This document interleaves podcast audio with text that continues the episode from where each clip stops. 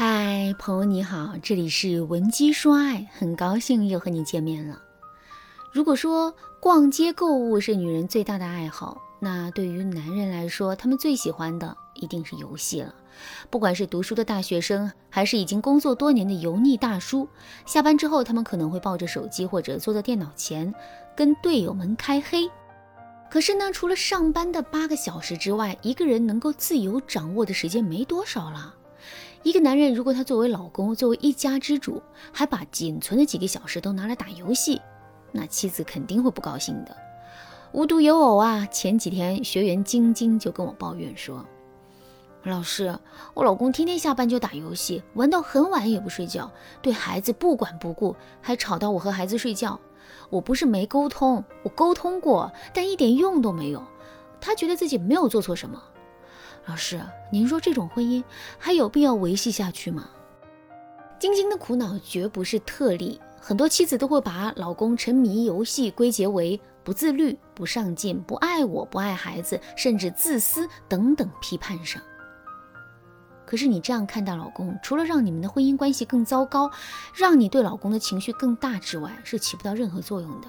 再者说，绝大部分男人玩游戏还没有到玩物丧志的地步。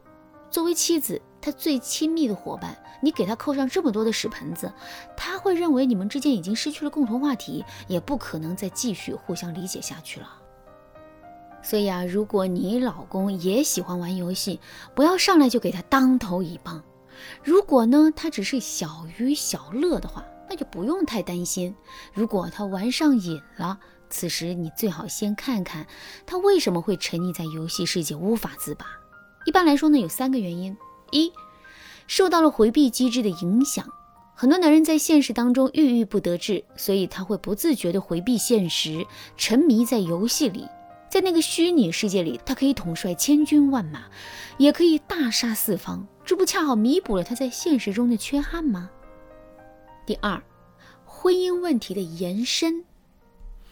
很多女人在结婚之后会把家务事全部揽在自己身上，有的人是主动做的，因为他觉得女人就应该负责家里面的一切大小事务；还有的人是被迫变成这样的，因为男人回到家只会当甩手掌柜，无论他说几次都没有用，无奈之下呢，妻子只能妥协了。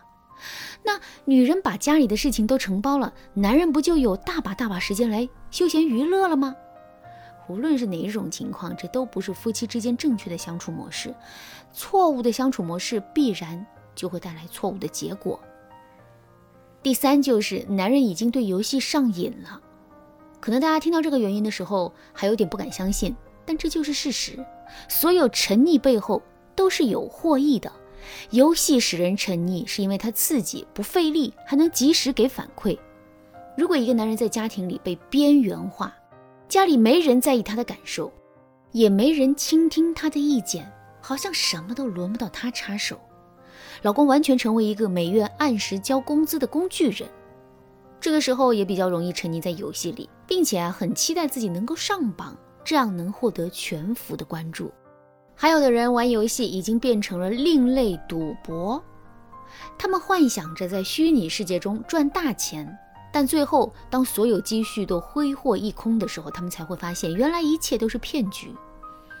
所以说，如果你的老公也喜欢给游戏充值，那你一定多留个心眼了，免得最后落得人财两空的悲剧。如果你已经发现自己的老公有了这样的苗头，一定要把他的贪念扼杀在摇篮里。这个时候，你千万不能硬碰硬，否则很有可能会让他在游戏中越陷越深。最好的方法就是添加微信文姬零幺幺，文姬的全拼零幺幺，在导师的帮助下，你一定能够找到最合适的方法，拉出泥潭中的男人。这就是男人沉迷于游戏的三个主要原因。所以，并不是玩游戏的男人就是不负责任。遇到这种情况，大家就先不要去批判男人了。但是放任不管、听之任之，显然也是不行的。婚姻是捆绑的关系。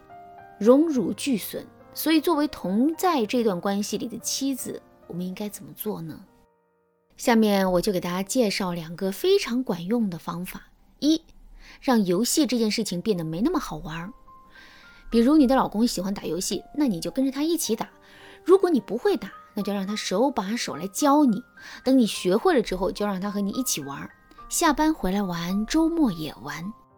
你肯定会担心你们俩都打游戏，那做饭干家务活怎么办呢？亲爱的，你担心这么多干嘛呀？法律又没有规定家务活必须是女人来干。既然男人喜欢玩游戏，你就陪他玩。我想他肯定也说不出什么一二三的。时间不需要太长，大概一个礼拜左右。当男人看到乱糟糟的家，每天都是吃的都是外卖啊零食，他肯定就慌了。本来玩游戏呢是一件很开心的事，现在变成了一个任务。他会渐渐感觉游戏好像没那么好玩了，尤其是发现你好像真的对游戏上瘾了，家里也不管了。这个时候，他一定会劝你说：“不要玩游戏啦，早点睡。”你看，现在你们的角色已经悄然发生了转变，而他却不知道这一切都是在你的计划之中。下面我们来讲第二个方法，用抒情式沟通来转移男人的注意力。什么意思呢？就是表达自己的感受，同时提出自己的请求。比如，你可以这样对男人说：“老公，作为你如花似玉的老婆，被你冷落，心里拔凉拔凉的。难道我就比不上你手机上的虚拟的 NPC 吗？我也需要你的陪伴。”或者这样说：“亲爱的，你知道吗？我好羡慕游戏里的人物啊，因为你只要一有空就会去找他玩，还会充钱给他送礼物。”我只能看着你们恩爱的样子吃醋了。如果我也能成为游戏里的人物，该多好啊！那样我也能收到你的礼物了。大家听完这两句话，什么感受呢？是不是觉得爱意满满？而且如果说的是你的话，你一定会非常愧疚。为什么会产生这样的效果呢？这就是抒情式沟通的厉害之处。很多女人认为和自己的老公说话无需顾及太多，想说什么就说什么。于是啊，这些妻子说的话更是在发表意见或者是发号施令。